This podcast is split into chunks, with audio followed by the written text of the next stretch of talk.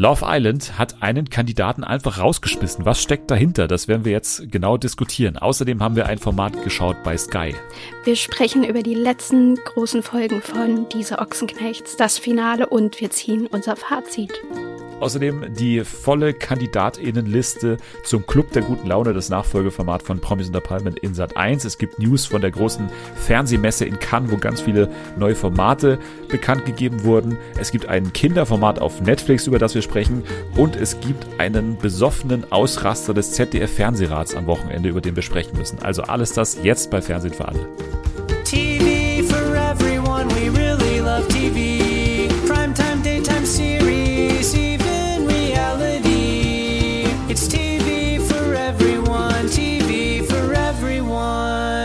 Hallo, willkommen zurück bei Fernsehen für alle an diesem wunderschönen Freitag, den 8. April 2022. Wir schreiten langsam voran im Jahr und kommen langsam aber sicher wirklich in den, in den heißen, in den heißen April, sage ich jetzt mal.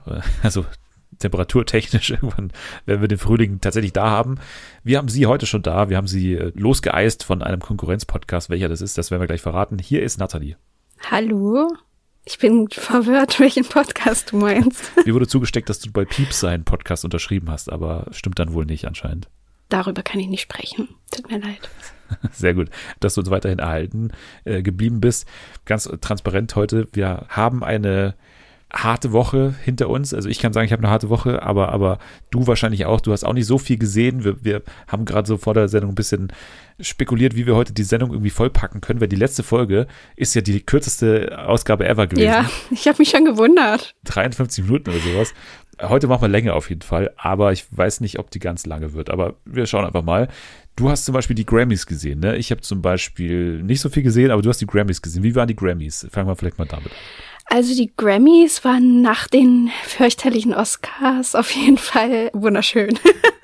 also der Vergleich war ganz schön krass. Das war wirklich eine rundum gelungene, schöne Show. Weil, wer hat überhaupt moderiert? Also war es wieder James Corden? Nee, der macht die, die Tonys, ne? Nein, doch nicht James Corden, oh mein Gott. Ich möchte doch nicht James Corden bei den Grammys. Äh, wie heißt der? Trevor Noah hat moderiert. Trevor Noah, okay. Und der hat das auch letztes Jahr gemacht und da fand ich es auch schon richtig gut. Und dieses Jahr hat es auch ganz gut funktioniert, weil es ist irgendwie alles immer ganz knackig und irgendwie haben die da auch immer nicht so das Bedürfnis, so viele Gags so reinzubauen, wie bei den Oscars irgendwie, habe ich das Gefühl. Also da ist auch zwischendurch immer mal so ein kleiner Witz oder sowas. Aber auch die ganzen Anmoderationen und LaudatorInnen, die machen das irgendwie alles so ein bisschen knapper und nicht so auf, haha, Billie Eilish war geil und Olivia Rodrigo war geil und. Du hast doch auch dieses Olivia Rodrigo-Ding gesehen bei Netflix, oder? Stimmt, das habe ich auch geguckt. Du ja. siehst doch tausende Sachen und sagst dir, du hast nichts gesehen. Ja, weil ich denke dann immer, wenn ich mit dir spreche, dann denke ich ja nicht an Musik, weil du bist für mich, du bist nicht in der Musikkategorie. Du bist in der Serien- und Show-Kategorie. Okay. Aber wenn ich so alles, was ich mit Musik gucke, denke ich halt, oh mein Gott, ich habe so viel Zeit für Musik verschwendet und nichts geguckt. Was soll ich mit Dennis besprechen? ja, aber sag doch mal, wie ist diese, weil ich, stimmt ja, ich, ich habe mich jetzt nicht so sehr dafür interessiert, aber ich habe auch mitbekommen, dass es war, dieses Olivia Rodrigo-Ding auf Netflix, weiß immer noch nicht ganz, was es war. War es ein Konzert, war es irgendwie eine Doku? Was steckt da dahinter?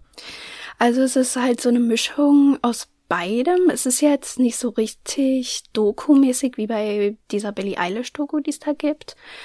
Also es geht schon eher so darum, wie die halt diese Songs für ihr Album geschrieben haben. Das haben die halt ganz gut so mit begleitet. Und dann singt sie halt auch zwischendurch immer die Lieder von ihrem Album in so einer anderen Version. Also wenn man gar nichts mit ihrer Musik anfangen kann oder das Album nicht kennt, dann hat man da jetzt glaube ich nicht so viel von. Aber wenn man das ganz gut findet, dann ist es auf jeden Fall sehr interessant und schön. Es klingt jetzt gerade so, als wäre ich super interessiert an Musik. Aber ich habe mittendrin, während du geredet Aber du bist hast, es nicht. Gesehen, ja, nee, ich habe so ein bisschen gemerkt, dass ich eine Überleitung hinbekommen könnte zu einem Thema, was ich jetzt also einbringen will. Und zwar ja. ein Podcast, den wir produziert haben. Es gibt einen Podcast, den ihr und den du auschecken könnt, sollt und am besten auch bewerten sollt. Und der hat mit Musik im übertragenen Sinne zu tun, denn er heißt Sound of Science. Und den habe ich als äh, Co-Chefredakteur betreut und deswegen äh, rate ich jedem den ab heute, seit gestern ist er draußen für euch, äh, anzuhören. Es geht um Wissenschaft und Popkultur. Und das ist so eine ganz spannende Mischung. Es geht quasi darum, Sounds aus der Wissenschaft hörbar zu machen. Also wir haben zum Beispiel in den Folgen das Mittelalter hörbar gemacht zum Beispiel. Oder wir haben eine Folge über das Thema, wie Tiere kommunizieren zum Beispiel drin. Also ich sage mal, ich war nicht umsonst Chefredakteur, ich habe auch meine eigene Note da reingebracht und es sind so ein paar Easter Eggs dabei, glaube ich, auch für die Hörerinnen und Hörer dieses Podcasts. Von daher hört mal rein, Sound of Science es sind ganz kurze Folgen, 15 Minuten lang, drei Folgen gibt's, kann man sich alles am Stück durchhören und, und fünf Sterne gern hinterlassen. Selbst wenn ihr nicht gehört habt, einfach mal fünf Sterne da lassen, dann freue ich mich sehr. Dann äh, schaffen wir es in die Charts. Wir sind ja dann in den Wissenschaftscharts und da können wir einfach mal an so Leuten wie Dr. Drosten einfach mal vorbeiziehen. Das wäre doch ganz lustig. Also macht's, macht's möglich. Fünf Sterne. Sound of Science, überall, wo es Podcasts gibt. Dann muss ich auch noch eine Sache sagen, die für mich die witzigste Nachricht ist, die wir auf jeden Fall seit einiger Zeit, oder also ich finde es super witzig einfach. Okay. Und zwar gab es am Wochenende eine, eine Geschichte. Ich weiß nicht, ob du das mitbekommen hast. Der ZDF-Fernsehrat auf, auf Twitter. Hast, hat irgendwas zu dem Thema äh, bei dir irgendwas angekommen?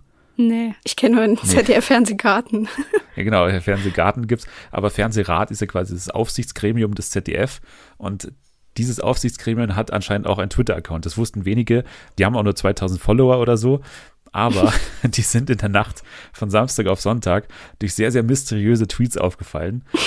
Und zwar, zunächst ist es so gewesen, also ich habe nichts von dem gesehen, ich habe alles nur über DWDL-Artikel äh, gelesen und das war schon sehr, sehr lustig. Und zwar haben die äh, so Sachen retweetet, einfach so Krüge, die anstoßen miteinander, so Bierkrüge, die miteinander anstoßen, haben sie so einfach retweetet. Also das Aufsichtsgremium des ZDF hat das einfach mal retweetet. So da, da ging es los. Und dann gegen zwei Uhr nachts gab es noch eine Sache, und zwar. Da passiert nie was Gutes um zwei Uhr nachts. Genau. Und zwar hat der Twitter-Account einen Tweet abgesetzt und ich zitiere jetzt mal diesen Tweet. Also eins ist mal klar, der Fernsehrat ist so breit und bunt wie unsere Gesellschaft. Und ich klammer auf, na okay, im Moment ist er vor allem breit, Klammer zu. Nein. und weiß nicht genau, wer diese Tweets abgesendet hat. Es gab dann noch einen, das ist fast noch ein bisschen mysteriöser, und zwar hat Igor Levit, der Pianist, ja. hat irgendwie einen Tweet gepostet über, weiß nicht, irgendwie eine Klaviersache und dann hat der Twitter-Account geantwortet, sieht ein bisschen so aus wie Anal Intruding bei der Arbeit könnte aber auch Beethovens erste Klavierkonzert sein. So, so, keiner weiß, was das bedeutet. Und keiner weiß, wer diese Tweets abgesetzt hat. Auf jeden oh Fall kam dann am nächsten Tag die Entschuldigung vom Fernsehrat. Der Vorsitzende hat sichergestellt, dass so etwas nicht wieder vorkommt. Eine nüchtern sachliche Kommunikation ist Voraussetzung für den Diskurs, für den der Fernsehrat stets eintritt. Also da muss man ganz schön dann wieder hier Druck rausnehmen. Aber das ist meine Nachricht der Woche auf jeden Fall hier, dass der ZDF-Fernsehrat komplett besoffen war und einfach besoffen getwittert hat. Geil, aber das, die haben dann auch nicht mal so ge irgendwie gesagt, ja, äh, wir müssen das jetzt erstmal hier nachverfolgen, wir wurden vielleicht gehackt, sondern es war dann einfach, äh, sorry Leute, wir hatten eine fette Osterparty oder was. Es war, glaube ich, sogar irgendwo gestanden, dass irgendwie der entsprechende Mitarbeiter schon irgendwie rausgeschmissen oder irgendwie hab auf jeden Fall eine Abmahnung bekommen oder was weiß ich. Ey, meld dich bitte, du kannst gerne in den Podcast kommen. ja, bitte. Das ist so damals wie bei, bei Zirkus Halligalli und der U-Bahn-Ficker. Also so ungefähr, also der, der ZDF-Fernsehrat Besowski, der soll sich jetzt bitte auch bei uns melden. Der hat hier gerne Obdach. Also komm, komm zu uns. Nächste Woche kommt ein Song von uns mit Echo Fresh, den wir da über das Thema machen. Dann, ähm, okay, aber so viel zum ZDF-Fernsehrat. Das hat mich sehr glücklich gemacht, diese Message. Es ist auch ehrlich gesagt wesentlich spannender als all das, was wir jetzt zu, also, na, unsere Besprechung wird natürlich sehr spannend sein, aber all das, was bei Love Island passiert ist, würde ich sagen. Weil ich weiß nicht, wie es dir geht, aber du bist ja auch immer noch eifrig dabei beim Twittern. Wir nehmen jetzt am Mittwoch auf, das heißt, wir haben die Mittwochs- und Donnerstagsausgabe noch nicht gesehen. Aber Stand jetzt, Mittwoch, muss man wirklich sagen, diese Staffel, die ist relativ äh, beschissen, oder? Ich würde nicht mal beschissen sagen. Ich find's okay, aber es ist jetzt nicht so groundbreaking. Es gibt halt relativ viele Couples. Das ist eigentlich recht außergewöhnlich für so eine Staffel, so wenn man so an letztes Jahr denkt, wo man irgendwie so zwei Paare hatte, wo man halt sich so dachte, okay, die können wirklich ernsthaftes Interesse aneinander haben und auch zusammenbleiben. Und dieses Jahr gibt's ja wirklich irgendwie vier Stück, fünf Stück, wenn's gut läuft. Aber das Ding ist, die diskutieren noch nicht so viel, die sind dann einfach so zusammen und liegen da so rum und quatschen auch manchmal ganz lustig, aber so viel passiert dann halt auch nicht. Ja, mir fehlen halt die Asis irgendwie, ne? Also irgendwie habe ich das Gefühl, so, die geben sich dann alle sofort zufrieden mit dem Kabel und wenn man an die spannenden Staffeln denken, also zum Beispiel die Henrik-Staffel, dann, dann lag ja. das ja vor allem darum, dass man sich in einem Couple dann nochmal umentschieden hatte. Das ist ja dann immer das Spannende. Also wenn ja. es schon sicher scheint, aber dann nochmal quasi dieses System, was Love Island ja hat, also dass immer neue Leute dazukommen, Früchte trägt, indem ein echtes Couple dann dadurch auseinanderbricht. Also damals wie eben bei Henrik und Aurelia. Mhm. Aber jetzt haben wir hier halt die Situation, dass die Couples einfach immer zusammenbleiben und dann quasi es immer nur, also spannend in Anführungsstrichen, das ist ja dann einmal die Hauptveranstaltung, die wir da in der Sendung dann sehen, dass quasi die neuen Leute, die reinkommen, dann mit den Leuten, die eben jetzt noch übrig sind, dann noch was haben. Und das ist dann die einzige Action, die passiert. Bei den anderen ist es so, ja, da gibt es mal einen Streit, da gibt es mal irgendwie wieder eine Versöhnung, aber ansonsten passiert mit zum Beispiel Vanushka und Mehdi passiert ja seit, seit jetzt ja, einer Woche nichts mehr. Also da passiert ja gar nichts. In der Dienstagsfolge haben sie dann so ein bisschen versucht, die mal wieder so in den Fokus zu rücken, weil die wahrscheinlich selber gemerkt haben, dass die überhaupt nicht mehr stattfinden. Und da durften die dann halt irgendwie so eine Stunde lang in diesen ranzigen Whirlpool da irgendwie zu zweit, wo schon alle drin waren und da wieder irgendwelche schokolierten Erdbeeren essen. Und ich so denke, ja, das will ich mir jetzt aber auch nicht an. Das interessiert mich doch nicht. Ich frage mich halt immer, ob das so ein bisschen auch an diesen zwei Staffeln pro Jahr liegt. Also quasi, ob es eine Vanushka mhm. oder ob es auch eine Leonie oder auch ein Mehdi durch jetzt ein Casting geschafft hätten, wenn es nur einmal im Jahr eine Staffel gäbe. Man muss ja auch im Casting gesehen haben, also dass die jetzt nichts versprechen, so alleine ist an O-Tönen, weil das eine, was man ja wirklich kontrollieren kann im Casting, können die Leute O-Töne geben, können die da einigermaßen interessant sein, so alleine, jetzt nicht im Kontakt mit den, mit den Jungs, das ist ja dann auch immer, oder den Mädels, das ist ja dann immer auch eine Wette dann irgendwie, die man da abschließt als Redakteur wahrscheinlich oder Redakteurin. Aber nicht mal das ist ja irgendwie spannend, was die da machen. Also die, die nee. sind ja keine spannenden Personen an sich schon. Das ist ja das Problem. Nee, das stimmt. Wenn man jetzt irgendwie so an die Hendrik-Staffel denkt, die war halt geil, weil es halt so dramatisch war, aber die war auch irgendwie lustig, weil die Leute auch irgendwie witzig waren. Also jetzt nicht immer super sympathisch, aber gerade auch diese, wie hieß die, Chiara und so, die hat halt auch immer mal so geile Sachen rausgehauen. Und das, ja, das fehlt jetzt halt irgendwie. Da hat man jetzt irgendwie so eine Leonie, die jetzt auch nicht an sich unsympathisch ist, aber irgendwie auch nicht super viel von sich preisgibt. Und die ich auch selten verstehe, weil sie einfach mit so zusammengepressten Zähnen spricht, dass ich wirklich durchgängig Untertitel benötige. Und dasselbe gilt für Ina, die auch irgendwie, die ist ja auch nicht doof oder so, die ist auch okay. Aber da denke ich mir dann auch so, nee, ich glaube, du bist auch zu verklemmt für dieses Format. So, das ist irgendwie haut das alles nicht so gut hin die Quoten sind ja auch echt schlecht, muss man sagen. Ne? Also mhm. das ist echt krass, dass das Format gerade so abkackt. Also nicht nur inhaltlich, sondern auch quotentechnisch. Die Abrufzahlen bei, bei TV Now werden wahrscheinlich immer noch einigermaßen gut sein, aber die TV-Quoten, die sind wirklich, wirklich nicht mehr gut. Und ja, ich bin gespannt, wie man da drauf reagieren wird. Also vielleicht lässt man dann die Sommerstaffel, was ja eigentlich die normale Staffel ist, mal vielleicht ausfallen jetzt oder wagt da irgendwas komplett anderes, ne? Aber hm. irgendwie hat man es ja auch probiert jetzt am Anfang mit dieser, mit dieser Änderung, ne? Diese erste äh, Matching Night hätte ich fast gesagt, ne? Also diese Paarungszeremonie, die hat ja nicht wie gewohnt stattgefunden und so. Dann hatte man mit, mit Jess auch so ein Ausrufezeichen, ne? Erste Transgender-Frau und so. Aber, aber das hat ja alles nichts bewirkt und wir sind jetzt irgendwie nach zwei Wochen ziemlich äh, auserzählt, finde ich. Also das ist auch nicht mehr erwartbar, dass da irgendwas Spannendes noch passiert weil der Einzige, der wirklich auch dieser geforderte Asi war, den ich, den ich da meinte, nein, neben Nico dann vielleicht noch, aber, aber Bucci, das ist jetzt die Sache, über die wir noch sprechen können, der ist ja mittlerweile raus und das war eine sehr, sehr fürs Genre ausgesehen eine spannende Sache, weil also ich habe diese Folge nicht gesehen, ich habe die nachgeschaut erst und habe dann mhm. erst so nacheinander mitbekommen, was überhaupt passiert ist und habe es in dem Artikel, den ich gelesen habe, schon mal nicht verstanden. Aber vielleicht kannst du es jetzt nochmal von hinten aufrollen. Was ist genau passiert mit Bucci? Also ich hatte von Anfang an schon das Gefühl, durch diese ganzen, auch der Sprecher und so, ist ja die ganze Zeit irgendwie darauf eingegangen, dass der was gemacht haben soll, dass irgendwas nicht geht, ähm, was sie quasi nicht tolerieren können. So, damit hat ja die Folge quasi schon angefangen. Und dann irgendwann ging es auf so ein, ja, ich weiß nicht, war das ein Spiel, sowas ähnliches, halt wieder so ein partymäßiges Event quasi drauf zu. Und da sollten sich dann die ganzen Männer halt in der Reihe auf so Stühle setzen und die Frauen sollten dann quasi so nacheinander so ein bisschen sie so antanzen, so wie das ja in jeder Staffel auch immer mal so Witz, also aus dem Gag raus so gemacht wird. Also ist ja jetzt auch nichts Schlimmes oder so. Und Bucci war dann derjenige, der zu den anderen Jungs gesagt hat, er macht da nicht mit, weil er findet das respektlos dem Couple gegenüber, also sozusagen dem Mann gegenüber. Wenn dann eine Frau zu ihm kommt und ihn da irgendwie antanzt oder vielleicht sich auch auf seinen Schoß setzen will, dann steht er auf und guckt da auch nicht hin. Also er guckt auf jeden Fall weg. Und äh, daraufhin haben sich dann Nico und äh, Mechti auch schön bequatschen lassen und haben das Ganze dann mit durchgezogen. Und es war einfach oh Gott, das war einfach nur super unangenehm und kindisch und die Redaktion hat es halt auch von Anfang an so eingeordnet, dass sie halt so meinten, ja, das ist einfach nur eine peinliche Aktion und wie kann man sich so verhalten und die Frauen waren halt auch super angepisst, aber auch beschämt irgendwie auf eine Art, weil halt die Männer dann teilweise auch einfach gegangen sind, so die drei. Und ja, und das ganze Szenario hat dann einfach damit geendet, dass dann einfach gesagt wurde, ja, Bucci musste gehen. so, das war halt so völlig zusammenhangslos. Okay, der war dann einfach weg. Du hast so richtig eingeleitet. Also die haben die ganze Zeit schon vorgebaut. Also die haben gesagt, irgendwas passiert da, was so richtig ja. heftig sein wird, damit er nicht mehr hier sein kann oder so.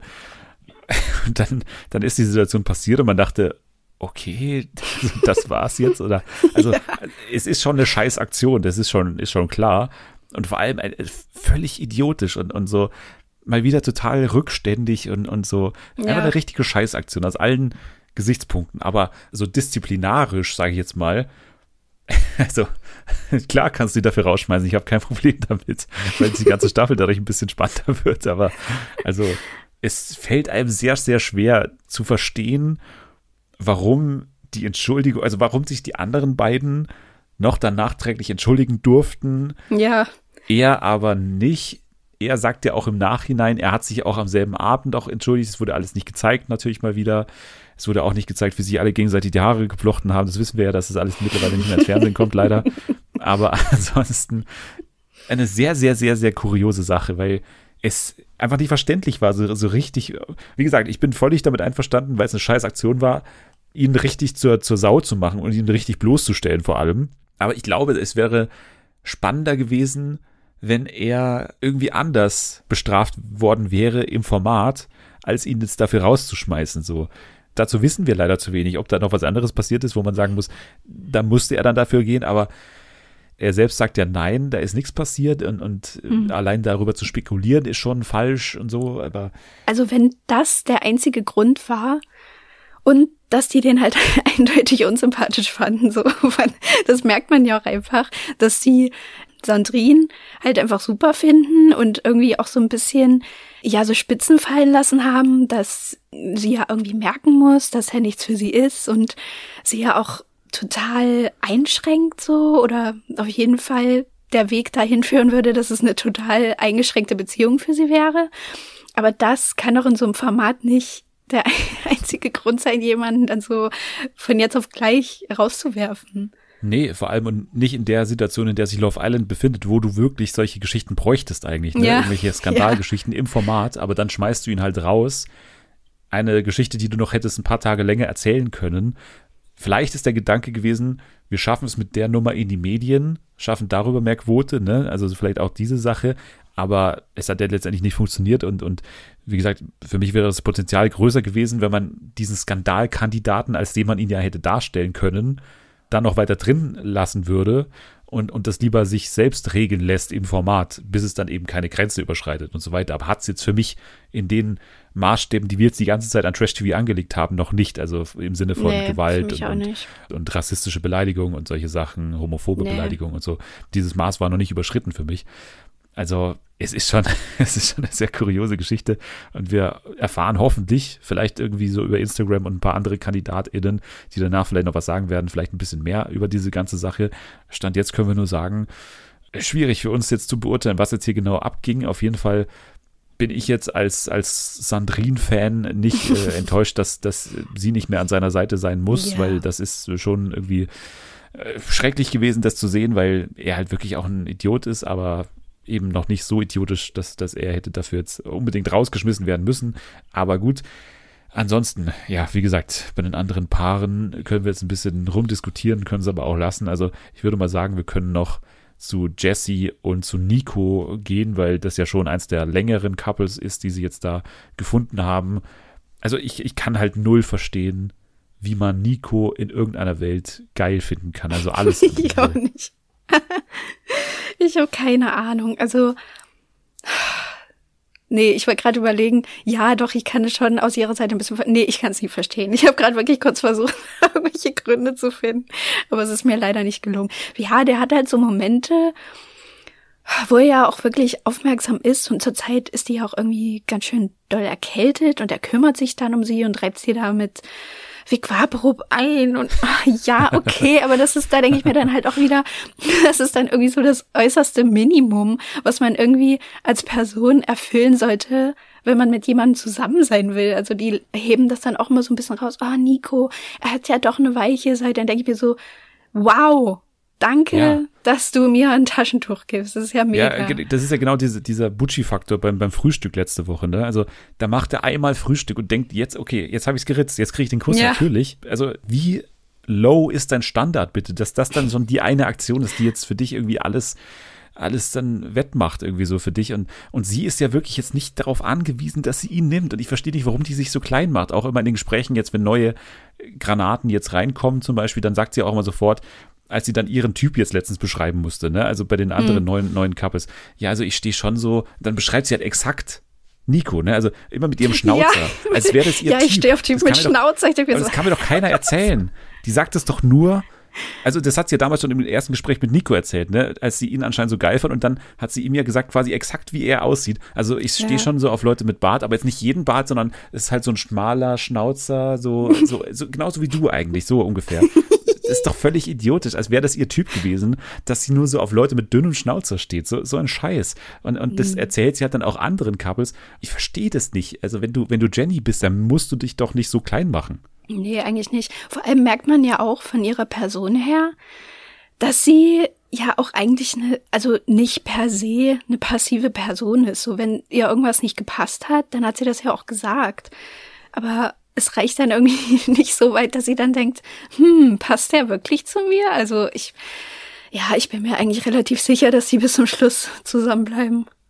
Ich kann es verstehen, wenn man jetzt irgendwie jetzt im Format sieht, okay, wir sind jetzt mit das longest running Couple da drin, wir ja. haben vielleicht sogar Siegeschancen, jetzt spielen wir das hier noch zu Ende und dann ist aber auch Feierabend. Also ich hoffe doch sehr, dass es dann so läuft, aber naja, wir, wir werden sehen. Ich, ich würde es mal so machen, ich gehe mal die aktuellen KandidatInnen noch durch und du gibst mir ein akustisches Signal für eine Person, bei der du noch gerne was sagen würdest. Ansonsten gehen wir hier weiter, okay?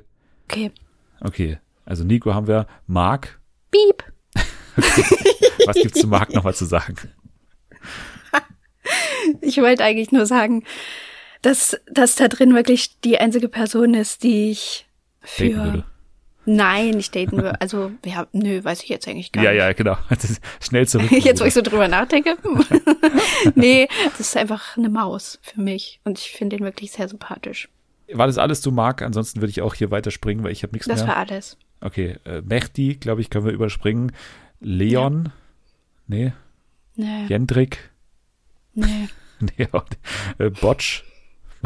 Wer ist denn das? Ach so, der. Ja, ja Botsch nee. ist der, der dunkelhaarige mit dem Bart. Ja, der, der ist halt ganz witzig, aber mehr auch nicht.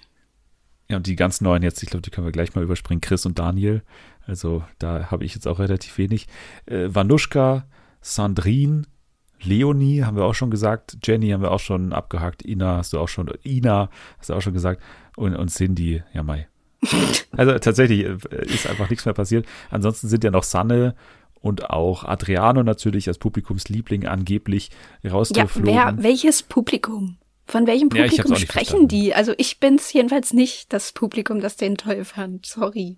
Also klar, er war wahrscheinlich im Camp irgendwie dann ganz beliebt, aber, aber draußen hat sich das für mich jetzt nicht so übertragen, dass man jetzt sagen müsste, okay, unbedingt drin behalten, den Typen.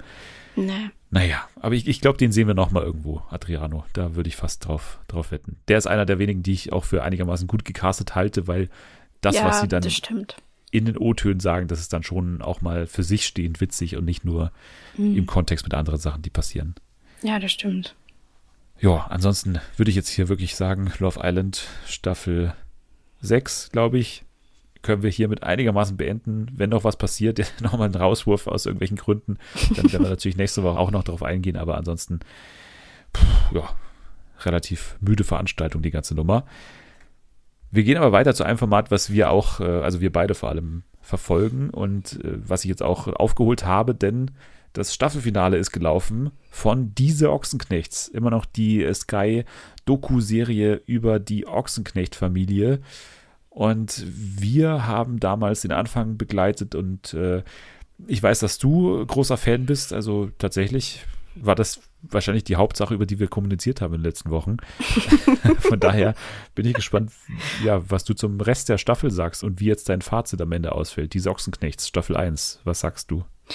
Ja, also als wir am Anfang darüber geredet haben, waren wir ja beide noch so ein bisschen zurückhaltend, würde ich sagen. Also wir fanden es schon gut. Aber wir haben ja auch so ein bisschen so Kritik gehabt und ich muss sagen, danach ging's steil bergauf mit dem Format für mich. Weil dann ist all das eingetreten, was wir sehen wollten. So, ne, die haben dann so wirklich so Sachen gezeigt, die auch wirklich passiert sind und es wurde nicht nur über irgendwelche Insta-Stories von Jelis gesprochen und es war einfach eine gute Sendung dann. Genau, also meine Hauptkritik war damals, dass also neben dieser ganzen arrangierten äh, Prank-Sache da in Folge 1, diese ganze sind sie Jimmy Blue Ochsenknecht-Sache, neben diesen Sachen hatte ich noch die Kritik, dass es eben zu wenig Everyday-Shit ist dieser Familie. Ja. Ne? Also, dass man eben nur in Momenten dabei ist, die jetzt nur einmal sind oder dass die ganze Zeit über die Vergangenheit geredet wird im Fall von Jelis und so. Aber jetzt so mal das Alltagsleben dieser Familie mitzubekommen, das hat man eben in den ersten drei Folgen, damals waren es, glaube ich, noch nicht. Und, und das war mein großer Kritikpunkt. Und jetzt muss man sagen, Familie Ochsenknecht geht Häuser kaufen, Wilson Gonzalez macht den Führerschein. Genau das will man doch sehen. Also genau auf diese Art und Weise will ich ja unterhalten werden. Also ich will, dass die Dokumentation das Selbstvertrauen hat, auf die Protagonistinnen und Protagonisten zu setzen, die sie haben und dann ja. wirklich einfach nur bei ihrem echten Leben zu zeigen. Und, und mehr will ich nicht. Und es hat sich für mich ausgezahlt, weil es waren schon äh, goldene Szenen dabei, bei zum Beispiel jetzt eben Jimmy Blue, der, nee, Jimmy Blue ist vielleicht eine Ausnahme, bei, bei äh, Wilson Gonzalez, der seinen Führerschein macht, oder auch bei Natascha, die irgendwie sich aufspritzen lässt, oder Natascha, die äh, Tinder ein bisschen erkundet und solche Sachen. ja. Also, das war nett und das war genau das, was ich, glaube ich, auch anfangs dachte, was das Format werden würde. Und, und jetzt war es auch dann unterhaltsam. Also hat mir auch dann ganz gut gefallen. Ja, das fand ich auch super. Wie fandest du das große Finale mit dem Heiratsantrag? Ja, natürlich sehr vorhersehbar. Also wenn ich auf irgendwas getippt hätte, dass es das Staffelfinale wird, dann das wahrscheinlich. Ja. Aber es war dann eben mit diesem ganzen Wahnsinn, der dazugehört. Ne? Also diese Planung, die er dann gemacht hat, Nino, also der jetzige Verlobte von Cheyenne Ochsenknecht, der hat ja dann quasi die gesamte Familie mal wieder zusammengetrommelt und das ist ja, das sind ja dann diese Succession-Momente, ne, wo man einfach bei jeder Kleinigkeit so. die ganze Familie zusammentrommelt und, und dann ja. irgendwas zusammen macht. Also wer, wer braucht denn jetzt unbedingt die Schwiegermutter plus den Bruder der äh, annähernd Verlobten, plus die, also beide Brüder bei der Auswahl des Rings dabei. Also das macht doch keine Familie normalerweise. Und so war es jetzt hier, dass, dass wirklich alle zusammen den Ring aussuchen. Dann plant er diese ganze Überraschungsaktion. Dann fliegen sie natürlich nach Lissabon, wo irgendwie der Typ irgendwie Fußballer ist und dann irgendwie die, die Freundin ist aber das Double von Kim, Kim Kardashian, Kardashian so. Also ja. völlig absurd und das ist ja genau das, was man dann sehen will. Also diese absurde Welt der reichen Leute. Ja, finde ich auch. Und ich hoffe auch, dass es eine zweite Staffel gibt, weil ähm, ich bin jetzt, ich bin jetzt dran und ich möchte auch wissen, ob Wilson Gonzales nach zwölf Jahren seinen Führerschein wieder zurückbekommt, weil das beschäftigt mich halt wirklich seit drei Wochen. Ey, aber was sind das eigentlich auch für Idioten, dass die alle. Was ist das auch für eine Story? Das, ich habe so gelacht. Der geht da irgendwie so hin und sagt so, ja, also ähm, ich habe den halt damals verloren, weil in meinem Blut wurde halt noch Cannabis äh, also nachgewiesen quasi. Und ich dachte, der redet irgendwie von zwei Jahren, also vor zwei Jahren. Und dann sagt er, ja, also ist halt jetzt auch schon eine Weile her, ähm, zwölf Jahre. ich dachte so, was? Und danach hat er keinen Bock mehr, den zu machen. Nee, der hat einfach keinen Bock. Der hat dann irgendwie so, ja, ich, keine Ahnung, ich brauchte den jetzt, aber jetzt dachte ich mir so, ja, mit meinen ganzen Nichten, die jetzt auf die Welt kommen, dann kann ich die auch mal abholen, dann können wir was machen. Ich dachte halt echt so, das ist irgendwie so vorletztes Jahr passiert und der sagt dann so, ja, vor zwölf Jahren war das. Dann dieser ganze Zusammenschnitt, also ich nenne ihn mal den Zusammenschnitt Wilson Gonzalez ist verwirrt. ja, weil der auch immer, der kommt auch gerade erst aus dem Bett gerollt ja. und dann steht er da und irgendwie muss dann äh, irgendwie ins Auto steigen oder einen Verlobungsring ausruhen. Man sieht halt genau, der ist vor 20 Minuten aufgestanden. ja, er ist schon der Geist, ist schon mein Highlight, glaube ich, Wilson Gonzalez in dieser Serie, weil er halt so trocken witzig ist und ich finde äh, den auch mega witzig. Meine Lieblingsszene war auch, ähm, wo die da in, wo waren die da? wo die dieses Haus gesucht haben in Mallorca. Auf Mallorca, Auf Mallorca? ja, ja. Ja. Und ähm, Jamie Blue im Pool war und dann einfach komplett nackt rausgekommen ist. Ja, und stimmt. im Hintergrund machen sich Natascha und Cheyenne total über den lustig. I, der ist jetzt ganz klein, weil es draußen so kalt war. Jetzt steht er da. I, nimm mal deine Nudel da weg. Und Jimmy ja. Blue kocht splittervater nackt irgendeine so Soße im Hintergrund. Und im Vordergrund steht Wilson, der überhaupt nicht reagiert darauf, sondern erzählt dem Kameramann einfach, dass sein Dip, den er gerade gemacht hat, sein Chili-Dip, der ist richtig richtig gut geworden. das ist einfach so vier absurde Sachen auf einmal. Ich habe mir das dreimal angeguckt, weil ich immer wem anders zuhören musste und wissen wollte, was derjenige sagt, wenn es so lustig war wie sie dann immer auch so, so geil so auf Understatement machen bei diesem Haus, ne, was sie da suchen. Ja. So. ja, wir wollen jetzt nicht eine Million ausgeben, aber alle Häuser, die sie ansehen, sind dann irgendwie auch in dem Rahmen, dann verstehe ich auch nicht, warum jeder ein Schlafzimmer braucht, weil die werden doch da eh nicht so oft dann gemeinsam ja, sein. Das, das ist doch eher auch. so gedacht als Ferienunterkunft. So haben sie es zumindest eingeleitet. Ja, das ist auch richtig merkwürdig. Oder in dem einen Haus fand ich auch mega geil, wie die da waren. Und dann sagen die erstmal so, ähm, ja, äh, wir müssen ja ein bisschen mal so die Vibes spüren, weil ähm, Jimmy, der kann ja Geister. Oh, da oh, stimmt, die Szene ja noch. Ei, ei, ei, die Geister sehen, oh mein Gott. Ich dachte, ich habe mich verhört. Ich habe mal so zehn Sekunden zurück, dachte so, Jimmy kann Geister? Moment, ja, halt, was, ja, in welche Richtung gehen wir jetzt? Ja, vor allem, weil sie das Bild hatten.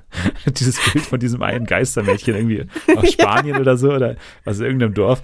Jimmy erzählt so dann eine Geschichte. Geschichte, dass er Geister sehen kann und dann sieht man so ein Bild von so einem Mädchen und man denkt sich, hey, wo haben die das dann her? Also hat Jimmy das damals irgendwie, als er da als Kind irgendwie dieses Geist, dieses, dieses Geistermädchen gesehen hat, hat er das aufgenommen und dann geht die Geschichte weiter und dann erzählt er, ja, also viele lachen jetzt, wenn ich das immer erzähle, aber es gab wohl in so einem Nachbardorf irgendwie, gab es mal so eine Geschichte, da hat ein Mädchen irgendwie das ganze Dorf abgefackelt oder so. Und dann ja. hat das Nachbardorf aber immer diesen Geist gesehen und da gibt es Bilder davon. Und ich sehe genau dieses Mädchen, was die auch immer gesehen haben. Das habe ich auch früher gesehen als Kind.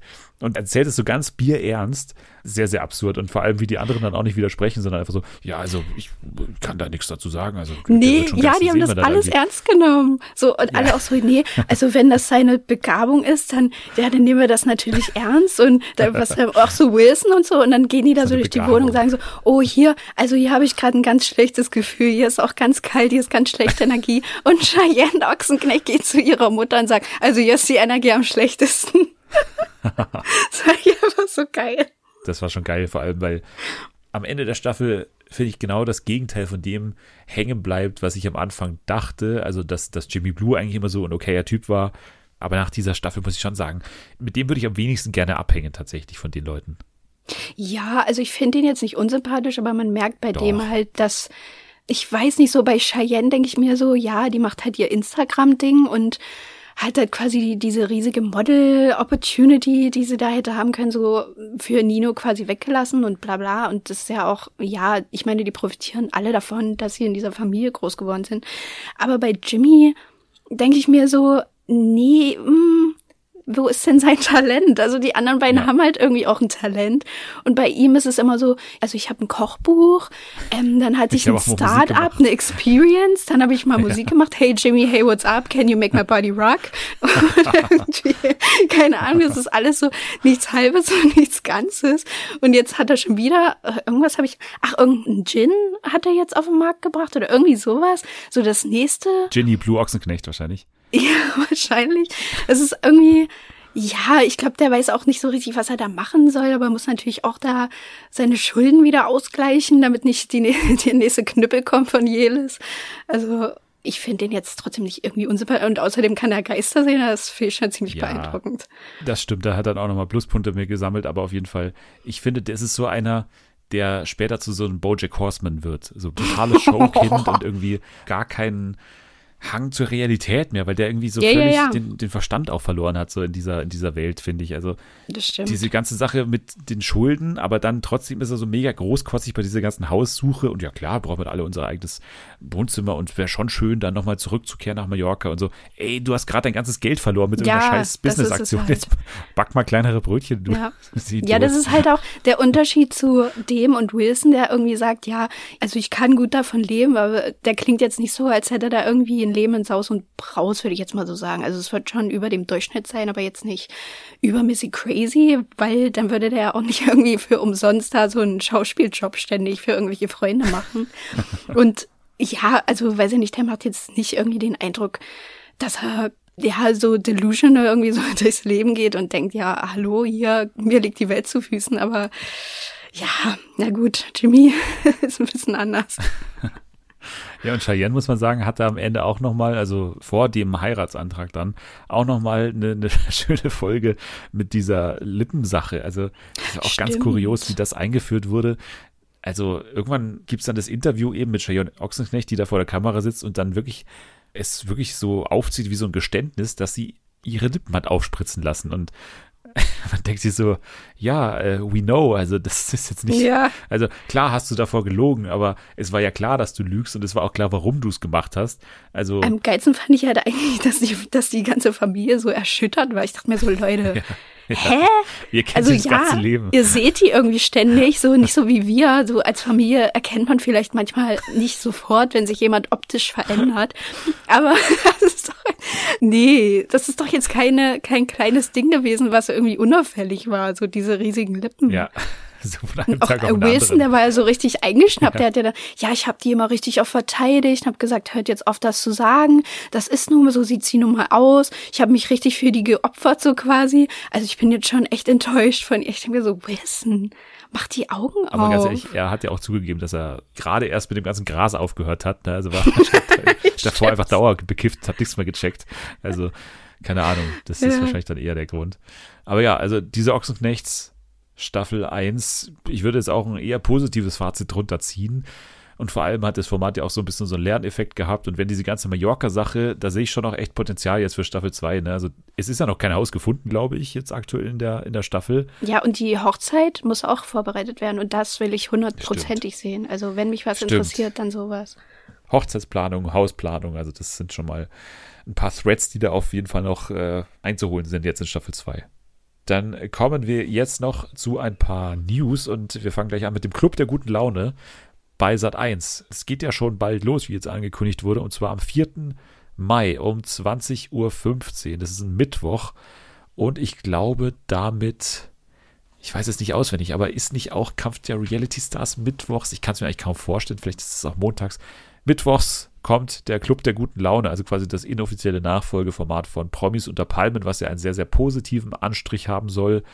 Steht ja schon im Titel so geschrieben und es wird auch hier gesagt in der Ankündigung.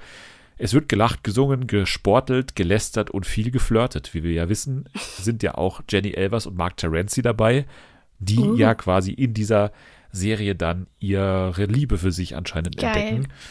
Das wird spannend sein. Ansonsten ja, das andere ist recht gewöhnlich. Siegerin erhält 50.000 Euro und wir wissen ja auch schon, dass so ein paar Leute mitmachen. Also Martin Semmelrogge wurde schon mal geleakt damals, als das Format angekündigt wurde und Julian F.M. Stöckel war auch klar. Ansonsten haben wir auch die anderen KandidatInnen und ich bin gespannt, was du zu denen sagst. Es sind ein paar sehr, sehr bekannte Gesichter dabei, wie zum Beispiel Joey Heindle ist am Start. Ach. Nee. Irgendwie hat er ja schon irgendwie dreimal mittlerweile Trash-TV aufgehört, weil er ja jetzt auf einmal Rettungssanitäter ist, wie wir wissen. Ne, er ist ja jetzt offiziell in der Schweiz Rettungssanitäter. Aber jetzt ist er wieder hier dabei, wie Joey Heidle. Nee, ach, ich möchte ihn nicht mehr sehen. Der kann doch, der kann doch in der Schweiz bleiben, oder? Aber ich, ich, ich finde halt, für so ein Format, was so positiv sein soll, klar, er ist dann schon auserzählt, natürlich jetzt durch mehrere Formate. Also wir wissen ja. genau, was, was kommen wird, aber ist, finde ich, jetzt mal eine logische Besetzung, wenn man jetzt wirklich anstrebt, so ein total unschuldiges Format zu machen. Ja, das stimmt schon. Aber es ist halt irgendwie alles nicht mehr so glaubwürdig mit dem. Ansonsten dabei ein ja neuer Name im Trash-TV-Game, den wir aber schon öfters mal hatten in der Promi Big Brother Late Night und zwar Lorenz Büffel.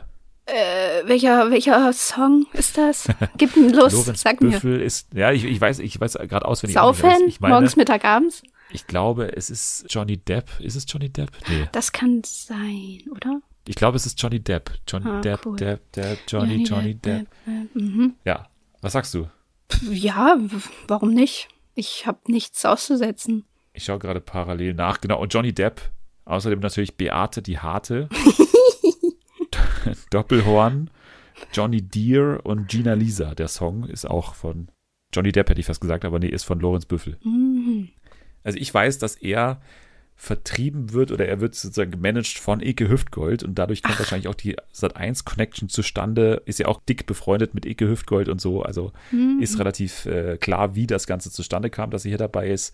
Aber ja, das ist, glaube ich, jetzt mal eine Besetzung, die zumindest mal was Neues verspricht und für so ein Format ganz okay ist, weil er ja ein gute Laune-Sänger ist. Ne? Also das passt dann auch wahrscheinlich inhaltlich einigermaßen gut. Dann eine dabei, die auch eigentlich nur in Sat1-Formaten auftaucht. Ich weiß nicht, ob sie da so einen Exklusivvertrag haben mit ihr. Auf jeden Fall dabei Theresia Fischer. Oh, ist das das Model? Das ist das Model mit dem ähm, alten, sag ich mal, also mit dem alten Das Freund. Model und der Alte. ja. Das Model, Model und der Alte und das Kuscheltier. Das ist Stimmt. alles, was man zu Theresia Fischer, glaube ich, wissen muss. Und, dass sie die Beine hat verlängern lassen, oder? Das ist doch auch mal der eine Fakt, den man zu ihr weiß. Stimmt. Die hat das, das Stück Bein bekommen, was Olivia Jones sich hat rausnehmen lassen.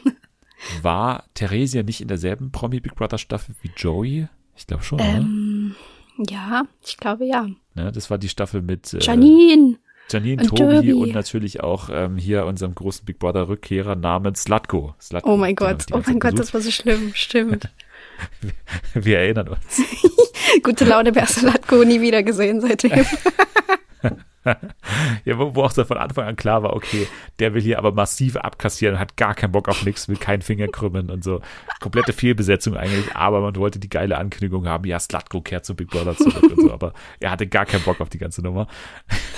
Und Marlene konnte jeden Tag sagen, oh mein Gott, ich habe Gänsehaut, Slatko ist wieder da. Wie das Ganze so Oh. emotional angekündigt wurde und da kam er so völlig emotionslos ins Studio am Anfang, in diesem Live-Einzug und so gesagt, ja, ich, ganz ehrlich, ich mache hier fürs Geld mit und so. Das hat gar nicht in die Erzählung gepasst. Ansonsten noch dabei, auch Sat1 Gesicht, also Klassiker, Cora Schumacher am Start. Hä, das ist ja wirklich, das sind einfach alles alte Big Brother Gesichter. Was ist das denn? Also ich habe gleich zwei, die nicht klassische Big Brother Gesichter sind. Eine, die jetzt wirklich, wo man sagen muss, okay, die haben sie noch von der Aftershow Party direkt nach Thailand wahrscheinlich gefahren, in den Club der guten Laune. Und zwar Iris Abel. Also die Oh. Frau von, von Uwe Abel. Geil, direkt rekrutiert. Ja, aber die ist ja aufgefallen dadurch, dass sie in der vergangenen Big Brother Staffel dann ja auch diesen Live-Auftritt hatte, wo sie dann so live mit Uwe da so kommuniziert hat und da eigentlich ja, die hat ja massiv abgenommen und so, hat schon mal diese Geschichte irgendwie zu erzählen und ist ja eigentlich auch so ein ganz lebhafter Charakter, ne, die Iris. Ja, das stimmt. Also, ja, meinetwegen kann sie auch gerne nochmal von ihrer Zeit mit Michaela und Dani Büchner erzählen. Ja, und jetzt bin ich gespannt, ich, also ich freue mich schon den ganzen Tag darauf, bis du reagierst, wer hier noch einzieht. Und zwar den, den unspektakulären, den nenne ich jetzt mal zuerst, und zwar Sebastian Vobe, Fitnesstrainer. Kenn ich nicht. Und wenn mich nicht alles täuscht, wenn mich nicht alles täuscht, war der mal bei der Bachelorette dabei, aber es stand hier nur in der Ankündigung Fitnesstrainer. Aber bei Sat1 Format ist ja gerne mal so, dass man die RTL-Vergangenheit ein bisschen verschweigt. Ich glaube, der war mal bei der Bachelorette auch. Okay. Das ist nicht der Name, auf den ich mich gefreut habe, aber ich freue mich sehr, dass sie dabei ist und dass du das jetzt kommentieren kannst. Und zwar mit am Start ist Vanessa Mariposa. Oh, schön. Das ist ein Fuckboy und das ist ein Snack und das ist ein gute, äh, ein gute Mädchen. Ja, richtig, Dankeschön. Genau, dafür wurdest du eingekauft heute und das hast du auch abgeliefert, sehr gut. Also Mariposa, äh, Vanessa Mariposa natürlich, ist hier dabei, nachdem sie ja im vergangenen Jahr bei Ex on the Beach und bei Are You the One, Reality Stars in Love am Start war, wenn mich nicht alles täuscht. Ich glaube, das müsste es so richtig äh, gewesen sein. Ja. Ja, das ist mal ein guter Name, würde ich ja sagen, für hier, oder? Die ist ja immer offen, aufgeschlossen für so Formate und hat, glaube ich, auch noch Lust, hat noch nicht alles erzählt von sich. Ich glaube, ich kann mal machen. Ja, Wobei, irgendwie fällt die da schon so ein bisschen aus der Reihe, oder? Also als so ein typisches Dating-Trash-Girl, dann in so einer Sendung. Ja, aber genau das finde ich gut. Also das ist ja auch genau das, was ich immer bei Calvin jetzt so interessant finde, wenn er eben in Nicht-Dating-Formaten auftaucht. Deswegen hätte ich es ja so gerne gesehen, dass er bei Promis unter Palmen länger am Start gewesen wäre, weil mhm. mich das total interessiert hätte, wie er sich da so schlägt, auch bei Henrik. Aber jetzt hier, das finde ich ja eben genau das Interessante. Also aus dieser behüteten TV Now Bubble raus, jetzt mal in so ein Format. Kann sein, dass sie komplett untergeht, natürlich, dass ihr das irgendwie gar nicht gefällt ja. oder so, wie zum Beispiel wie auch Gigi bei wie Mimi, genau, oder wie auch Gigi bei äh, Kampf der Reality Stars im vergangenen Jahr, wo er natürlich auch wenig Zeit hatte einfach, aber kann natürlich hier auch sein, aber das ist das Interessante jetzt daran. Also wie schlägt sie sich in einem Battle jetzt mit Martin Semmelrocke oder so. Das war ja bisher oh überhaupt nicht so, dass Stimmt. das irgendwie zur Debatte stand. Stelle ich mir lustig vor. Also ich finde den Cast jetzt ehrlich gesagt mal ganz cool. Also wir wissen ja schon, dass Jenny Elvers und Mark Terenzi so ein bisschen am Flirten sind. Es wird ja hier sogar angekündigt, dass viel geflirtet wird. Uh. Und vielleicht gibt es ja noch mehr irgendwie in der Hinsicht. Also ich weiß nicht. Ich nehme mal an, dass Sebastian Phobe jetzt nicht vergeben ist, weil sonst hätte man den bestimmt auch nicht gecastet, so einen unbekannten Namen. Der wird bestimmt auch irgendwie flirtingmäßig was hergeben. Dann bestimmt eben auch im Zusammenspiel mit Vanessa. Also das könnte schon auch noch ganz cool werden. Also ich, ich freue mich jetzt mal drauf und, und sage mal, das wird jetzt dann in den kommenden Wochen und Monaten ein schönes Double mit dem Kampf der Reality Stars. Das sind so zwei Formate, die beide auf dasselbe so ein bisschen abzielen. Mhm. Sehr schön. Ab dem 4. Mai sind wir dann bestimmt auch dabei und äh, schauen vorbei. das ist ein großer Reim jetzt hier im Club der guten Laune. So, dann gab es eine schöne Sache, dieses so ein bisschen Inside-Fernseh-Talk, aber wir sind ja hier im Fernsehpodcast, also wo sonst könnte man das machen? Und zwar ist gerade die große Fernsehmesse in Cannes. Da ist es ja so, dass quasi internationale ProgrammmacherInnen zusammenkommen und so Werbekunden akquirieren wollen, glaube ich, ähm, für die kommenden Jahre. Und deswegen werden hier quasi alle neuen Formatideen präsentiert, um die auch international an den Markt zu bekommen. Ne? Also, dass quasi jetzt die Polen sagen, wir haben hier ein Format entwickelt und jetzt könnt ihr das kaufen als Deutschland, Ungarn und so weiter. So funktioniert das Ganze. Und es sind so ein paar schöne Sachen hier dabei. Ich, ich weiß nicht viel über die Formate. Ich weiß nur das, was in dem DWDL-Artikel von äh, Thomas Lückerath stand, der natürlich da vor Ort war und so ein paar Trends auch herausgearbeitet hat. Und der hat gesagt, ein absoluter Trend dieses Jahr ist das sogenannte Period Dating. Also quasi Dating. Während man seine Periode hat. Fast. Das auch, das war auch nicht schlecht. Aber tatsächlich Dating, was in einer anderen Zeitperiode spielt. Also mm. Dating-Shows, die quasi Zeitreise machen, so ein bisschen. Wir haben ja quasi schon in Deutschland ein angekündigtes Format, das hatten wir, glaube ich, auch mal im Podcast, und zwar Love is King, ja. dass ja diese Sache entstehen wird, quasi im Mittelalter, glaube ich, oder so, soll das Ganze dann irgendwie spielen, eine Dating-Show.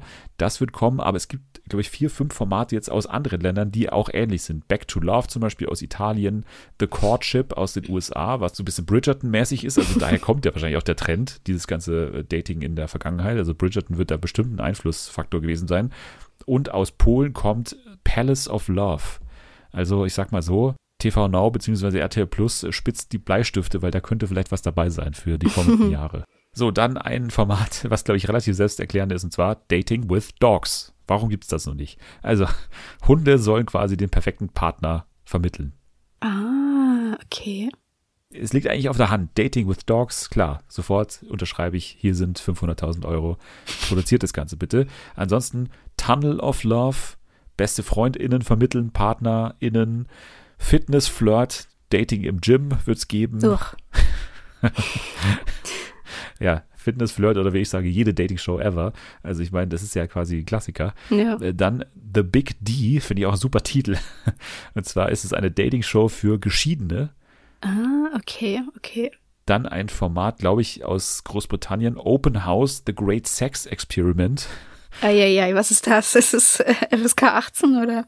Es klingt spannender, als es ist. Also es, es stehen im Zentrum polygame Beziehungen. Also es geht quasi ah. darum, dass jeder mit jedem kann, glaube ich jetzt mal. Hä, aber das ist ja House. mega. Auf sowas warte ich halt schon die ganze Zeit, auch so für Love Island und so ja, dann wirst du hier bestimmt äh, fündig werden bei Open House The Great Sex Experiment. Das klingt auf jeden Fall super, der Titel, finde ich. Finde ich auch. Dann gibt es ein, jetzt mal nicht Dating-Format und zwar finde ich auch sehr spannend, Fame in the Family heißt es und da geht es darum,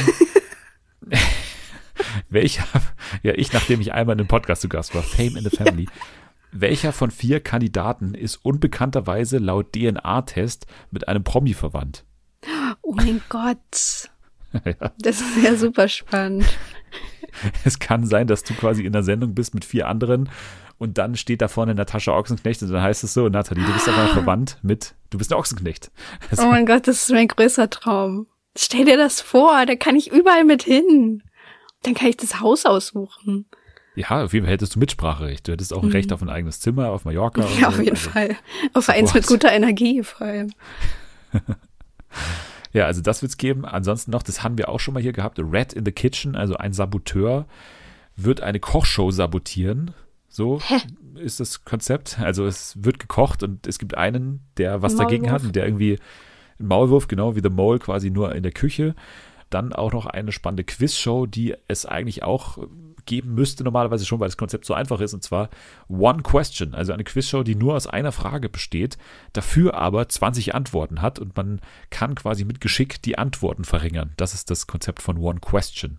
Mhm. Also alle das könnte in den kommenden Jahren auf uns zukommen und ich wollte es mal erwähnen, weil ja, wir natürlich Vorreiter sind und ihr es jetzt schon mal gehört habt, wenn dann irgendwann mal, wie hier mal wieder im Podcast dann sagen, ja, The Courtship gibt es bald auch bei Vox. Das gibt es ja normalerweise nur in den USA. Also dann wurde auch bekannt, dass Pro7 ein Format aus Holland nach Deutschland holt. Und zwar könnte es ein Format, also es, es klingt eigentlich wie ein Format, was wir hier mal erschaffen haben irgendwie bei Wiki und die starken Shows, aber es ist nicht so, sondern es heißt einfach nur so, My New Mystery Job heißt das Ganze.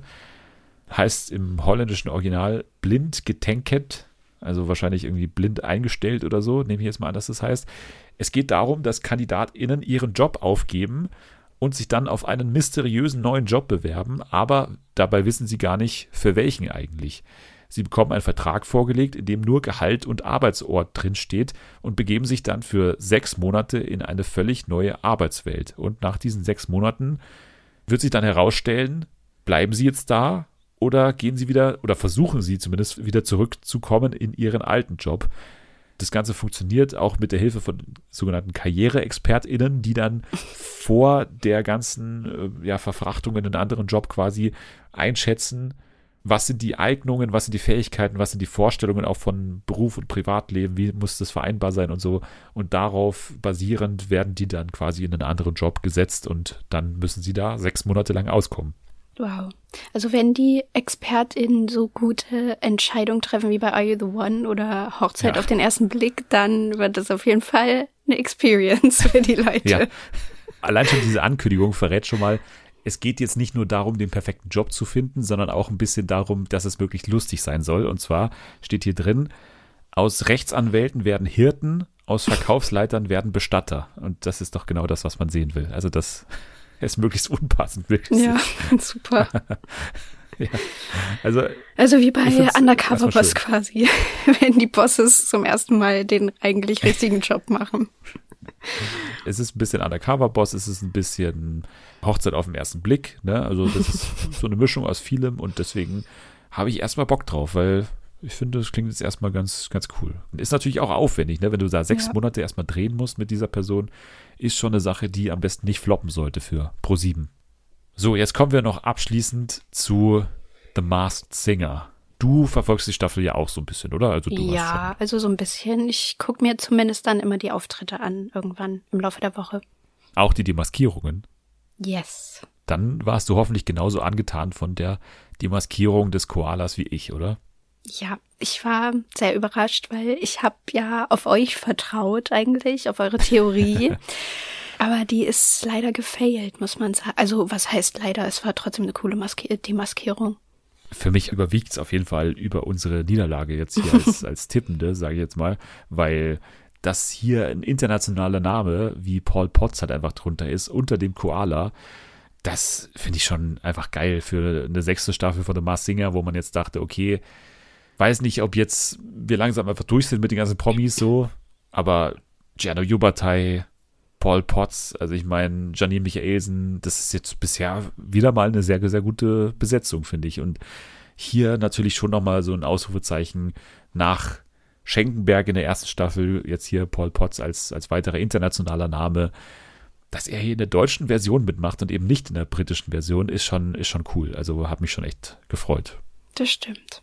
Ja, ansonsten hast du dir ja vor allem die Leute angesehen, die jetzt noch nicht so klar sind. Von daher nehme ich mal an, dass du dir den Ork angesehen hast, dass du dir Mhm. wahrscheinlich auch den Seestern angeschaut hast und dass du dir vermutlich auch den Gorilla angeschaut hast. ja, das sind genau die, die ich geguckt habe. Sehr gut. Ja, dann äh, Theorien raus. Wer sind die Leute? Also wer ist der Ork? Ich weiß es nicht. Ich weiß es nicht. Ich habe wirklich keine Ahnung, außer beim Seestern. Ich glaube, da bleibe ich einfach dabei, weil da habe ich ja wirklich von Anfang an gesagt, dass es Angela, nee, Angela, wie heißt sie denn? Angelika? Angela Fingererben. Angela wegen Angie hat endlich wieder einen Job gefunden. Nee, ähm, Angelika Milster, heißt sie so? Ja, heißt sie. Ja, ich glaube, die ist es. Ich habe halt sofort dieses Bild im Kopf, dass sie das ist. Ja. Immer noch, jetzt auch noch nach Ja, Folge immer 3, noch. weil ich muss sagen, nach Folge 2 bin ich ja davon abgerückt, weil ich sage, für mich hört sich das deutlich nach einer jüngeren Stimme an. Und jetzt, also ich finde jetzt Folge 3 die interessanteste, weil eigentlich alle, die jetzt so ein bisschen unsere Favoriten waren, also Gorilla, aber auch Seestern, haben jetzt deutlich, also schlechter gesungen, sag ich Mhm. jetzt mal. Oder zumindest mal ein bisschen mehr angeboten, so stimmlich und nicht mehr so viel verstellt vielleicht auch oder nicht mehr so theatralisch gesungen im Ja, Falle des Seesterns. stimmt. Das traue ich Angelika Milster nicht zu, dass sie so einen vielleicht auch mit Absicht schlechten Auftritt reinhaut. Also da ist sie doch so absolute Grand Dame und, und äh, von Vicky Leandros hätte man es auch nicht gedacht, ne? Ja, deswegen, vielleicht haben die auch einfach manchmal einen schlechten Tag und kriegen nicht so gut Luft oder so. Ich weiß es nicht. Also ich kann das auch relativ schwer einschätzen beim Seestern, weil das alles so auch Namen sind, die ich nicht so gut kenne oder wo ich das Singen nicht so gut einschätzen kann. Die, die absolut neueste Theorie und, und die jetzt wirklich auch schon mit Selbstvertrauen vorgetragen wird, ist, dass der Seestern Jasna Fritzi Bauer ist. Oh. Hä? Aber mm, ich weiß es Das waren nicht. gerade alle Emotionen auf einmal. Oh, hä? Äh, oh, Das ist so, so ist es in meinem Kopf. ja. Es kommt alles ganz schnell nacheinander und ich weiß nicht, was ich fühlen soll. Aber, Aber- kannst du dir gar nicht vorstellen? Ich habe überhaupt gar keine so eine Vorstellung, wie die singt irgendwie, weil die ja irgendwie schon so eine kratzige Stimme hat und auch irgendwie so eine so ein bisschen so frech. Nee, irgendwie bringe ich die damit nicht in Verbindung. Ich glaube nicht, dass sie jetzt schon mal in der Öffentlichkeit groß gesungen hat. Ich kann mir durchaus vorstellen, dass sie irgendwie vom Theater kommt und das dann schon mal irgendwie gemacht hat. Ich bringe halt den ersten Song mit ihr nicht in Verbindung. Die Ja, anderen beiden würde ich ich sagen, nicht. das, das kann ich mir vorstellen. So auch den, den jetzt in der dritten Sendung irgendwie. Glaube ich, ist der Name jetzt nicht schlecht, aber ich könnte mir jetzt auch sagen, okay, Arne Menden könnte es sein. Also das ist für mich genau die gleiche Ja, Schätzung irgendwie stimmt. so. Also ob es jetzt die eine Schauspielerin oder, oder die andere ist, es macht jetzt für mich nicht den großen Unterschied, weil ich Nee. jetzt nicht weiß, wie die Leute singen. Aber wieso nicht? Also Jasna Fritzi Bauer finde ich jetzt auch äh, einen coolen Namen so. Ja, finde ich auch cool. Dann gehen wir mal zum Org, weil das, Das war eine große war Enttäuschung, habe ich gesehen. das war eine große Enttäuschung. Also das Witzige war ja, dass die Ankündigung, dass Caroline Kebekus im Ratepanel sitzt, am 1. April kam. Und ich es erstmal nicht fassen konnte natürlich. Dann hat mir Selma das weitergeleitet, hat gesagt, scheiße. Habe ich gesagt, Selma, schau mal, es ist 1. April. Sei mal nicht zu schnell enttäuscht. Aber dann saß sie da tatsächlich und man dachte sich nur so, hä? Und dann hat ja auch der Org so zum ersten Mal so anders gesungen als sonst. Ne? Also das, es war ja auch nicht mehr eine andere Sprache, es war immer Englisch und ich glaube zwar nicht, dass man es machen würde, ne? dass man auf einmal Caroline Kebekus da eben jetzt ins Ratepanel sitzt, dann singt jemand anderes drunter. Ich glaube, das ist Quatsch, nee, Ich glaub glaube- auch nicht. dass wir hier realistischerweise mittlerweile bei Martina Hill sind. Nee, aber es kann doch nicht immer Martina Hill sein, wenn man nicht mehr weiter weiß und irgendjemand so halbwegs gut singt und eine große Frau ist. Dann ist immer, ja, also dieses Jahr ist auf jeden Fall Martina Hill dabei. Und dann ist sie es nie. Also Leonardo hat mir gesagt, das ist Martina Hill. Also. Leonardo, ich weiß nicht, wer du bist, aber du hast es schon zehnmal gesagt und es, du lagst immer falsch. Und ich glaube, dieses Mal wird es auch falsch sein. Ja, aber wer ist es denn sonst? Hast du eine bessere Theorie? Nein. ich habe wirklich gar keine Ahnung. Also, da klingelt nichts. Was eine große Theorie ist beim Org, ist Nora Tschirner. Stimmt, daran habe ich vorhin tatsächlich gedacht, weil ich dann auch so an so Schauspielerin gedacht habe. Und die ist mir dann noch so eingefallen, wobei, ja, also Ich glaube doch, die ist kleiner, oder nicht? Ich, Ich das wollte ich gerade sagen. Ich weiß nicht, wie groß die ist und ja, ob die da in dieses Kostüm reinpassen würde. Aber so von dem Singen und den Sprachen her wäre es, glaube ich, jetzt kein großes Problem für sie irgendwie so in dem Bereich, sage ich jetzt mal, befinden wir uns beim Org, glaube ich, immer noch. Aber es ist ja geil, dass es immer noch so offen ist. Und genauso ist es beim Gorilla, wobei es jetzt ja auch mittlerweile sich so ein Name abzeichnet, den du einschätzen könntest, den ich aber nicht so richtig einschätzen kann. Oh, okay. Ja, und zwar wird hier deutlich spekuliert, Rurik Gislason. Ah, stimmt, das könnte aber voll gut sein also ich kann es mir gar nicht vorstellen, weil der kommt doch gar nicht aus dem Gesang, der kommt aus dem Sport. Doch, doch, doch, doch, doch, der singt. Der singt Was? auch. Ja, der singt auch. Was singt er? Ich glaube, der schreibt keine eigenen Lieder. Aber bei Let's Dance damals hat er dann zwischendurch auch mal irgendwie so, ähm, der kann auch Gitarre spielen und da hat er dann auch mit irgendjemandem gesungen. Ach, mit Mickey Krause hat er da gesungen. Und mit den Infos kommst du jetzt raus. Das hättest du ja. doch schon vor Wochen sagen können. Also, der Gorilla spielt Gitarre. Ich habe da nicht an den gedacht. Mickey Krause war mal bei The Mars Singer. Also, das sind doch alles Sachen, die wir eigentlich hätten wissen müssen. Das Einzige, was bei ihm cool ist, ist, dass der Gorilla sehr gut Englisch spricht und er natürlich auch super gut Englisch spricht. Ja. Aber das wäre jetzt also das einzige Ding, was ich so genommen hätte als, als Hinweis. Es passen sehr, sehr viele Indizien auf ihn, aber das kann man natürlich immer so ein bisschen hindrehen. Ja. Ansonsten vertraue ich da jetzt den Leuten, die natürlich auch dieses Let's Dance ein bisschen mehr gesehen haben als ich, äh, dass Rory Gislason da drunter stecken könnte. Gislason war ja auch die Woche vor The Mars Singer bei Schlag den Star oder er hätte teilnehmen sollen, war dann aber krank, ne? Das war ja auch noch der Fall. Also eine gewisse Pro7-Affinität ist da anscheinend auch da. Also er hat jetzt keinen Exklusivvertrag mit RTL und so. Also hm. wieso nicht? Ich, ich finde es ein bisschen underwhelming, muss ich sagen, bei Gorilla, weil ich habe immer so gedacht, wow, wer könnte das sein? Was für ein großer Schauspieler ist hier drunter, Grand Dame ja, und so weiter. Aber stimmt. letztendlich ist es halt die RTL-Nase. Mir fällt bei dem halt wirklich auch sonst niemand ein irgendwie. Also wer soll das noch sein? Dieser andere von Bosshaus, das fände ich halt auch super langweilig. Sascha. Oder? Also bei dem könnte man höchstens gucken, ob er zufällig bei Spotify wieder so eine Playlist angelegt hat, wie sein Kollege ja. und sich dadurch verrät, dann hätten wir auf jeden Fall den Beweis, aber Naja, okay. Also so viel zu The Mars Singer. Ich glaube, wir haben ein bisschen Licht ins Dunkle gebracht oder noch mehr Dunkles ins Licht. Weiß nicht wie rum, aber The Mars Singer beschäftigt uns weiter und das ist ein gutes Zeichen weiterhin für die Staffel, wenn immer noch es gewisse Fragezeichen gibt, würde ich mal sagen. Jetzt sind wir fast am Ende. Wir machen gleich, finde ich, Bombe. Ich würde noch mal ganz kurz zwei Worte sagen wollen zu einer Sendung, die ich wirklich Sekunden vor der Aufnahme hier geschaut habe. Und zwar Old Enough heißt das Ganze bei Netflix. Old Enough, du weißt, was es ist, ne? Ja. Es ist eine Sendung, die aus dem japanischen Fernsehen kommt. Und mit Fernsehen meine ich Fernsehen. Also es ist wirklich lineares Fernsehen mit teilweise Einblendungen, die im Netflix-Bild noch drin sind, weil man die irgendwie nachträglich nicht mehr rausnehmen kann.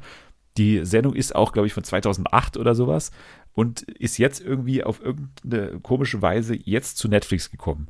Und bei Old Enough geht's darum, dass Kinder mit einer Kamera verfolgt werden. Und Kinder sind in dem Fall so Leute zwischen drei und sechs oder sowas. Die werden mit der Kamera verfolgt, wie sie irgendwelche Sachen machen. Zum Beispiel, die Mama sagt ihnen, kauf ein Curry ein. Und dann wird dieses Kind verfolgt, wie es da die Straße runterläuft, über den Zebrastreifen geht, in den Laden reingeht und dann da einkauft und dann wieder nach Hause geht und der Mama das Curry bringt. Und dann ist das die ganze Folge, die so acht bis zehn Minuten lang geht bei Netflix. Und that's it. Ich habe drei Folgen davon gesehen und muss sagen, ich kann jetzt nicht sagen klassisch japanisches Fernsehen, weil ich dazu japanisches Fernsehen zu wenig kenne, aber ich würde mal sagen, es ist exakt so, wie man sich japanisches Fernsehen vorstellt. Also man fragt sich, wie um alles in der Welt ist diese Idee entstanden und warum ist es eigentlich unterhaltsam? Also was ist jetzt genau der Grund, warum ich jetzt hier gerade zuschaue?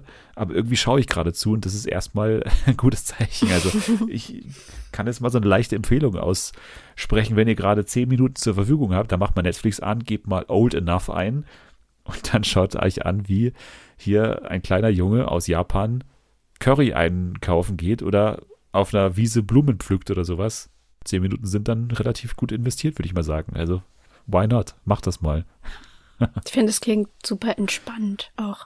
Genau, also das ist es halt, es ist halt wirklich dieses bisschen so ASMR-Ding, ne? Also es ist so, mm, es passiert einfach nichts Aufregendes. Es ist einfach nur ungewöhnlich, was man da auf dem Bildschirm sieht. Also man schaut sich das an und, und denkt, wie haben die das gefilmt?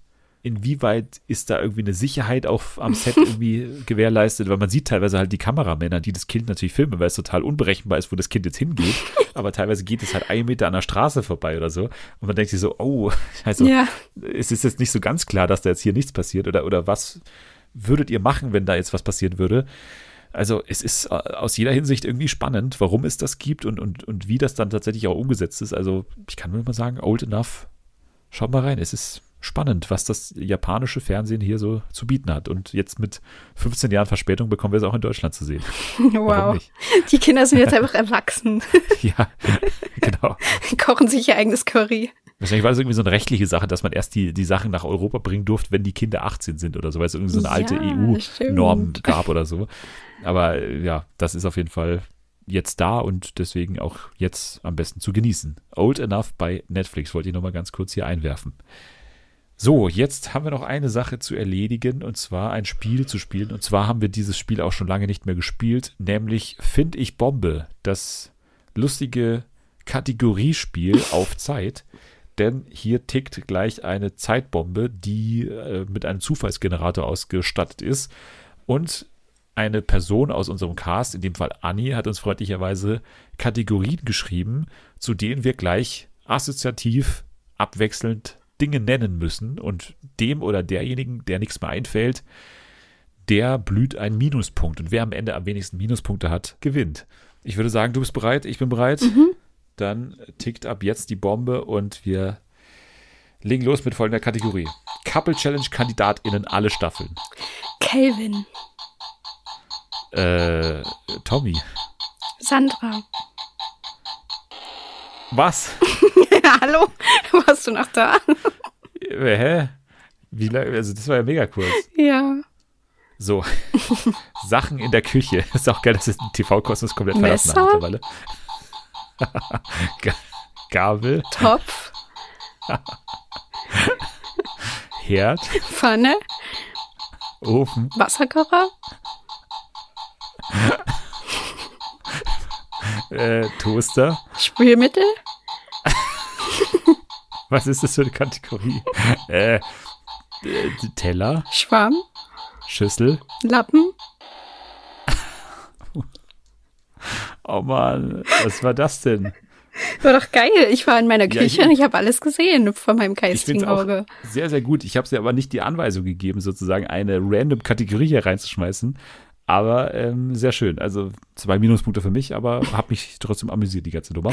So, Ja. los geht's. Weiter geht's. Deutsche Sänger steht hier, also männlich. Mark Forster. Nicht äh, Stefan Giesinger. Äh, nee, Max Giesinger, natürlich. Äh, Max, Max Mutzke. Äh, Tom Beck. Oh mein Gott, ich kann nicht denken. ähm, Clouseau. Äh, Udo Lindenberg. Paddy Kelly. Äh, Angelo Kelly. Das ist aber kein deutscher Sänger. Das sind alles keine deutschen Sänger. Klar. Äh, ja, Alexander Klav, sage ich dann noch. Du- Matthias Reim.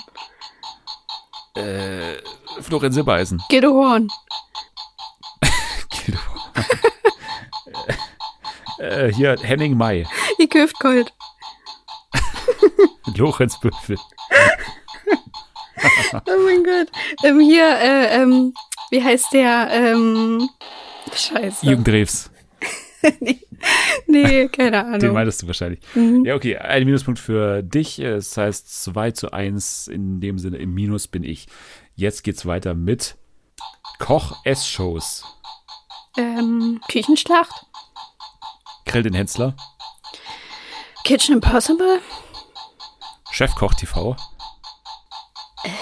Back- äh, Ich kenne nur noch Backshows, Kochshows, hä?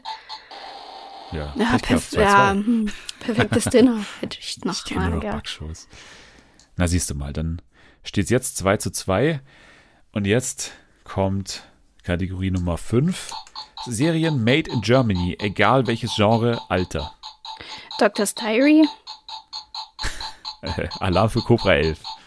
GZSZ, Dark. Alles was zählt, Anna und die Diebe. Verbotene Liebe, Lindenstraße. Rote Rosen, Ähm, How to Sell Drugs Online Fast. Kudam 56. Äh, wie heißt es? Ähm, äh, Babylon Berlin. ja, nee, ich meinte, wie heißt das? Oh. Wei Weichensee? Nee, Wil Weißensee. Wildenberg? Weißensee. Lindenberg. Lindenberg, das war der Sänger. Scheiße. Stefan Giesinger, Lindenberg, Weißensee. Ich meinte Stefanie Giesinger, aber die war ja keine Sänger, das ist kein Sänger. Okay, letzte Kategorie.